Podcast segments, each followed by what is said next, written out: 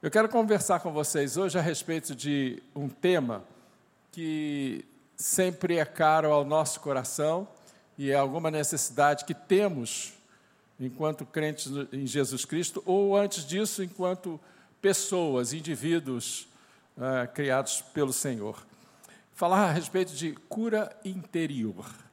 E eu quero começar vendo o que está contido no Salmo 147, verso de número 3 vai estar sendo projetado aqui na tela também para que você possa acompanhar. E diz assim o versículo: Só Ele cura os de coração quebrantado e cuida das suas feridas. Você pode repetir comigo?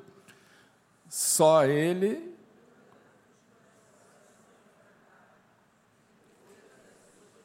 Nem todos participaram. Vamos fazer de novo? Só Ele cura os de coração quebrantado e cuida das suas feridas. Eu anotei aqui algumas outras versões que trazem este versículo da seguinte forma. Uma delas, por exemplo, essa que nós estamos, usamos agora foi a da NVI, mas uma outra diz assim: sara os quebrantados de coração e liga-lhes as feridas. Uma terceira fala assim: ele devolve a alegria aos tristes de coração e cura todas as suas feridas e aflições. Acho eu que muitos temas poderiam ser abordados com base neste versículo, mas eu estou dando a nossa pregação desta noite o tema de cura interior. Mas eu poderia, com base neste versículo, falar, por exemplo, para vocês a respeito relacionamentos na família, ou curando os traumas com afetividade. Ainda, depressão versus cura interior, ou ainda o papel do perdão para a cura interior, e ainda mais raízes de amargura. Todos esses temas poderiam ser ventilados com base nesse versículo de número 3 do Salmo de número 147. Vocês que aqui estão e aqueles que estão de casa, por certo, vão concordar comigo quando digo que nós vivenciamos muitos males em nossa vida, a nossa vida física, a nossa vida emocional e a nossa vida espiritual. E procuramos possíveis soluções para cada um desses males. Essa leitura do verso de número 3 nos aponta, por exemplo, uh, e nos leva a pensar sobre aspectos de cura física. E isso é muito importante nestes dias que nós estamos vivendo de sair de uma pandemia como a Covid, ou agora recrudescendo de novo esse problema, ou outros males que são anunciados e que nós experimentamos também. Quantos de nós temos nossos familiares atingidos neste momento Talvez alguns que estão em casa ou num leito de hospital ouvindo esta mensagem agora, é, estão acometidos desses males físicos. E o versículo nos ajuda a entender que podemos ser curados de todas as nossas feridas e aflições. E essas feridas e aflições decorrentes de problemas físicos. Mas também o versículo nos ajuda a pensar no aspecto de, de cura interior ele devolve a alegria aos tristes de coração. Ele cura todas as suas feridas e aflições. E estas são situações decorrentes de problemas emocionais do nosso interior, da nossa alma, do nosso espírito. É interessante se você fizer um passeio pela palavra de Deus, você vai encontrar muitas referências a respeito de problemas ou doenças físicas, abscessos, atrofia, cegueira, tumores, úlceras, surdez, debilidade, mudez, disenteria, febre, sarna, inflamação, fluxo de sangue, lepra, vermes, etc. Muitas dessas situações foram enfrentadas pelo nosso Senhor Jesus Cristo. Se você vai às páginas do Novo Testamento, você vai perceber que ele curou fisicamente muitas pessoas, é, sendo atingidas por diversos desses males aqui.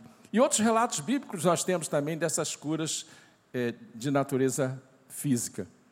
Mas trata também de cura da alma, do interior do homem. E é este o tema da nossa reflexão hoje à noite. Cura interior. O papel de Deus no processo de cura do homem hoje em dia, é, entre nós, na nossa sociedade, está muito explorado, até mesmo, e eu aqui coloco entre aspas, comercialmente. Muitos fazem do Evangelho uma oportunidade de oferecer alguma coisa que não depende da ação do homem, mas sim de Deus, mas eles o fazem de forma como se fossem eles os, os é, aqueles que efetuariam a cura efetivamente.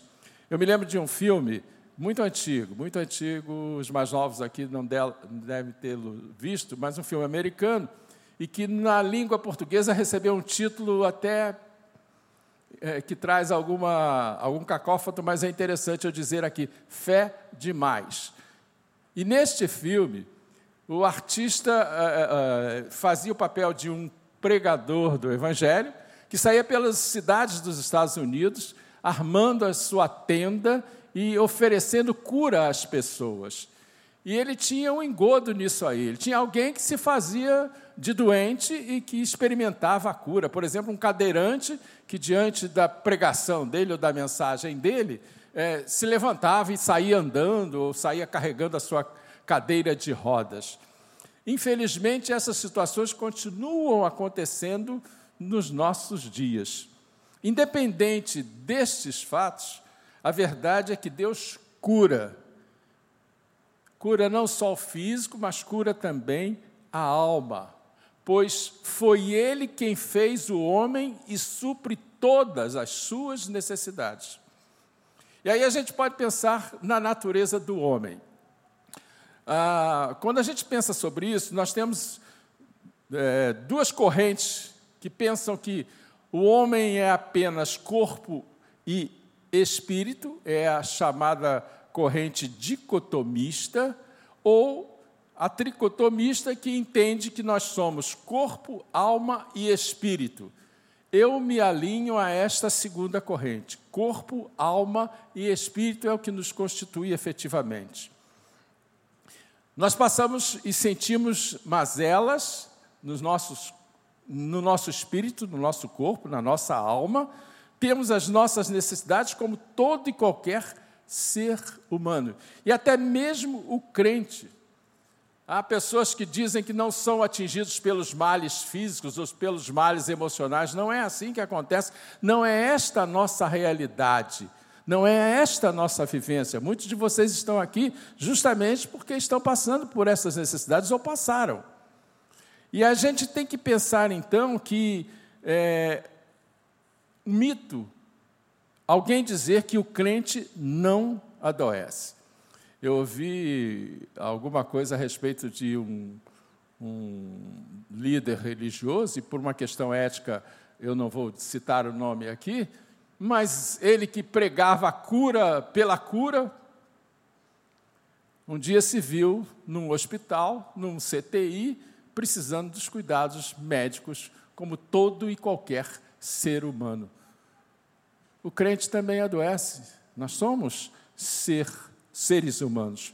Por isso mesmo, isso explica porque a nossa igreja tem se preocupado com esta com este lado da vida humana. E temos abordado dentro da nossa possibilidade de atendimento, inclusive da área social, pelo CCH principalmente, pelo CasaCap, a questão da saúde, tanto física, quanto moral, quanto espiritual.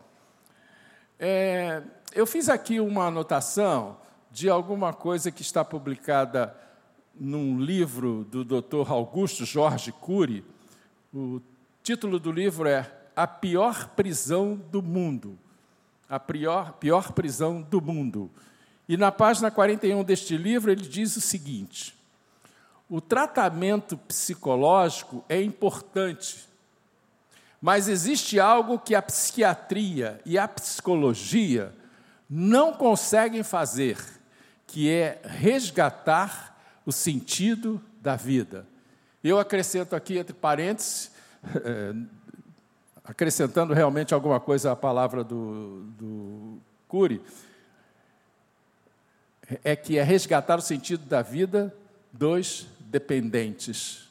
E é o nosso caso específico, muitas das vezes, aqui no tratamento do CCH. Diz ele, continuando da seguinte forma: eles precisam, esses dependentes, essas pessoas, da ciência, mas também precisam de Deus, de crer e respeitar a vida e de amar o seu Criador. Vou repetir isso. Eles precisam da ciência, mas também precisam de Deus de crer e respeitar a vida e de amar o seu Criador. Isso dito por um renomado autor que não é crente. Por isso mesmo, a nossa igreja tem esse trabalho do Centro de Cuidado Humano, tem este culto do Celebrando a Vida, tem as partilhas de que a irmã Roberta ainda há pouco falou, que vão acontecer logo após a nossa ministração aqui. Diz mais ainda o Dr. Augusto Jorge Cury. No passado, e aí eu grifo isso para vocês das palavras deles, eu achava que Deus era apenas um fruto da imaginação humana. Cria que a busca por Deus era uma perda de tempo. Hoje, penso totalmente diferente. Embora seja crítico do misticismo e procure ser bem científico naquilo que faço, percebo que há um buraco, aspas, ele coloca, no cerne da alma e do espírito humano que os antidepressivos e as intervenções psicológicas não conseguem preencher este lugar. Só o autor da vida pode atingir. E isso é muito significativo, dentro, dito por alguém que é um cientista, foi um cientista, modificou o seu modo de pensar, modificou o seu modo de ver, modificou o seu modo de agir. Pensando sobre isso tudo, eu queria focar um outro aspecto com vocês, que é o seguinte: quando Deus atua, e nós estamos falando de cura interior, nada é impossível para Deus, até mesmo a cura da alma. Pois Ele nos criou e conhece a nossa natureza como ninguém. Eu queria trazer agora em seguida duas experimentações de de menções que são feitas na palavra de Deus, uma no Antigo Testamento, outra no Novo Testamento. A primeira delas, e nós vamos projetar ali, é de 1 Reis, capítulo 19, versos 3 e 4. Uma, uma, um episódio muito conhecido de todos nós, quando Elias foge para o, o Monte Horebe, depois de ter sido ameaçado uh, por Jezabel, etc, etc. O verso de número 3 e 4 vão dizer o seguinte: Elias teve medo e fugiu para salvar a vida. Em Berseba de Judá, ele deixou o seu servo e entrou no deserto, caminhando um dia. Chegou a um pé de giesta, sentou-se debaixo dele e orou, pedindo a morte. Já tive o bastante, Senhor. Tira a minha vida. Não sou melhor do que os meus antepassados. E aí tem todo um desenrolar dessa história e da intervenção de Deus na vida dele, que você depois pode ler com calma na sua casa. Repito o texto, 1 Reis 19, mas o destaque desses versos de número 3, 3 e 4 é de que um servo do Senhor sofreu da forma como sofreu, por uma ameaça feita por uma inimiga, e foi capaz de chegar e dizer a Deus: tira a minha vida, já sofri bastante, não sou melhor do que os meus antepassados. O segundo exemplo que eu quero trazer para vocês está no, no Novo Testamento, no Evangelho de Marcos, capítulo de número 14, versos 35 e 36. E nada mais, nada menos do que o próprio Senhor Jesus Cristo. No episódio de Jesus no Getsemane, ele ora da seguinte forma ao Pai. E lhes disse, falando ainda a Pedro, Tiago e João neste momento: A minha alma está profundamente triste, numa tristeza mortal. Fiquem aqui e vigiem. Indo um pouco mais adiante, Jesus Cristo prostrou-se e orava para que, se possível, fosse afastada dele aquela hora. Volta aos discípulos e lhes diz: e dizia, desculpa, Aba, Pai, tudo te é possível, afasta de mim este cálice, contudo, não seja o que eu quero, mas sim o que tu queres. E depois então voltou aos discípulos, cobrando deles, porque indo ele ao contato com Deus, ou com o Pai, os discípulos ficaram ali para ajudá-lo em oração e terminavam dormindo. Mas o que eu quero enfatizar aqui com vocês é que tanto Elias, lá no episódio do Antigo Testamento, quanto Jesus Cristo e o próprio Senhor Jesus Cristo, enfatizo, é, sofreram destas situações, estiveram estes experimentos. E a minha indagação a vocês que aqui estão e você que nos ouve de casa também, participa conosco de, deste culto. Quem de nós não se percebe de quando em vez necessitado de cura interior? Eu acho que o assentir da cabeça de alguns de vocês aqui dizem que todos nós passamos por isso. Mas há alguma coisa que eu queria deixar muito no coração e na mente de vocês esta noite: é que Deus está à nossa disposição para nos ajudar a enfrentar essas situações e para superá-las com toda certeza. Salmo de número 41, verso de número 4, nós encontramos as seguintes palavras de Davi: Eu disse, misericórdia, Senhor, cura-me pois pequei contra ti. Misericórdia, Senhor, cura-me, pois pequei contra ti. Uma outra versão deste mesmo versículo diz assim: Eu orei, ó Senhor, se bondoso para mim, cura a minha alma, porque pequei contra ti. E aí a gente não vai entrar no aspecto de, da origem dos males que nos, a, a, nos atingem, se foi por pecado, se foi por isso, por aquilo. A verdade é que sofremos esses males emocionais e precisamos da intervenção do Senhor na nossa vida.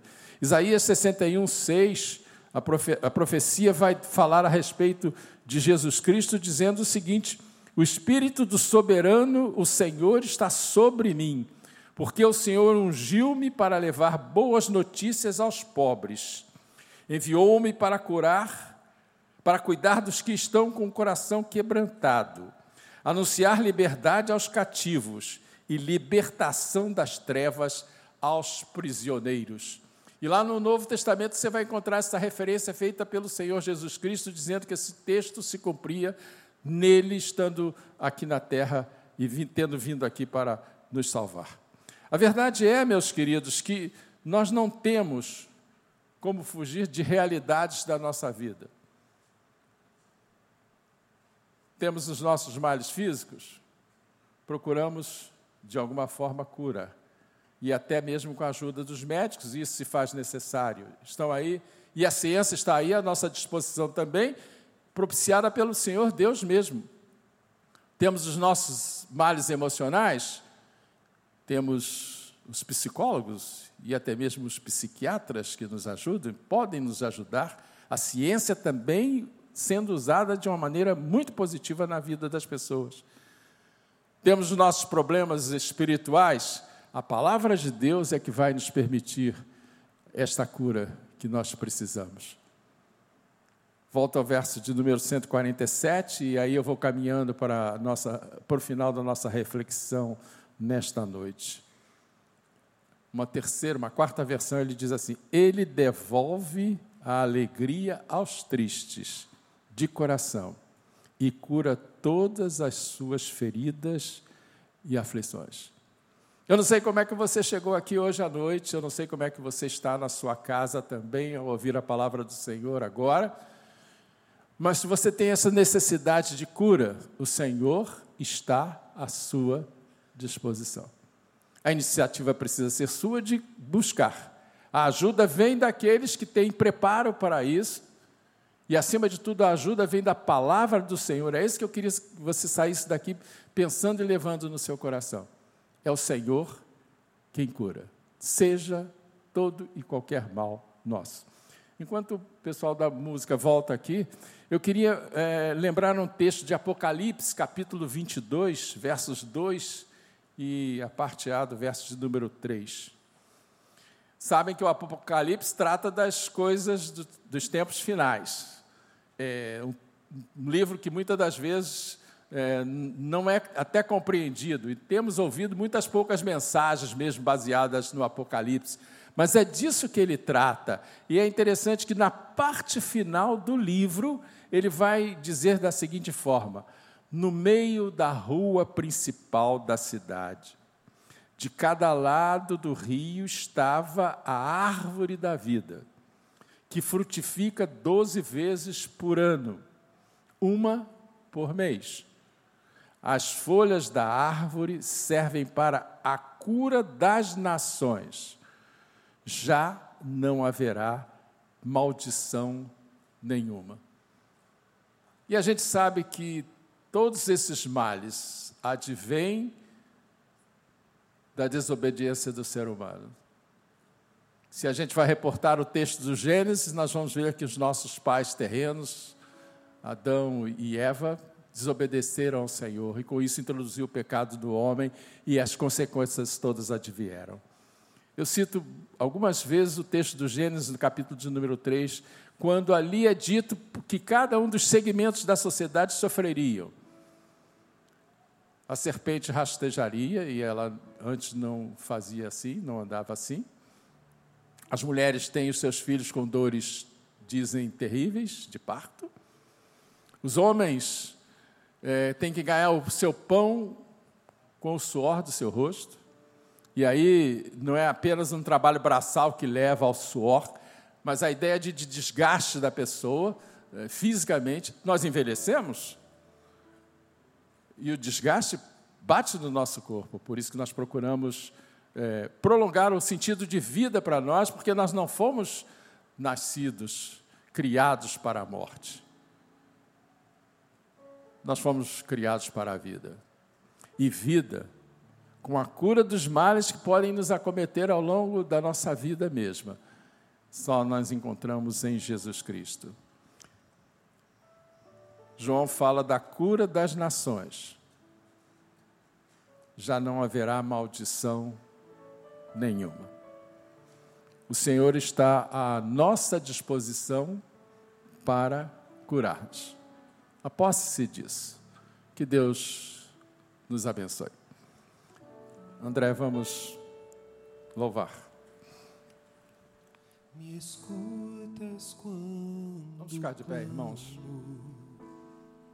E acalma o meu pensar. Me levas pelo fogo curando todo o meu ser.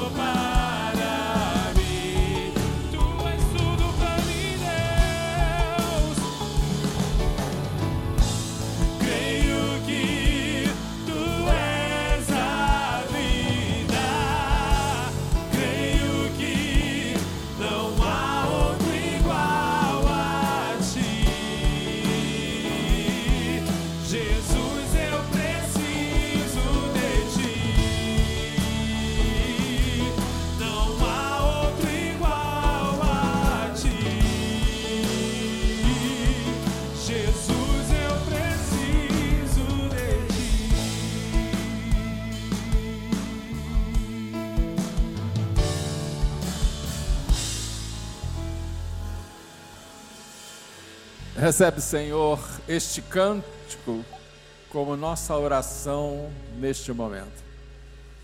Ao tempo que nós estamos agradecendo o que a tua palavra pôde nos trazer ao coração nesta noite.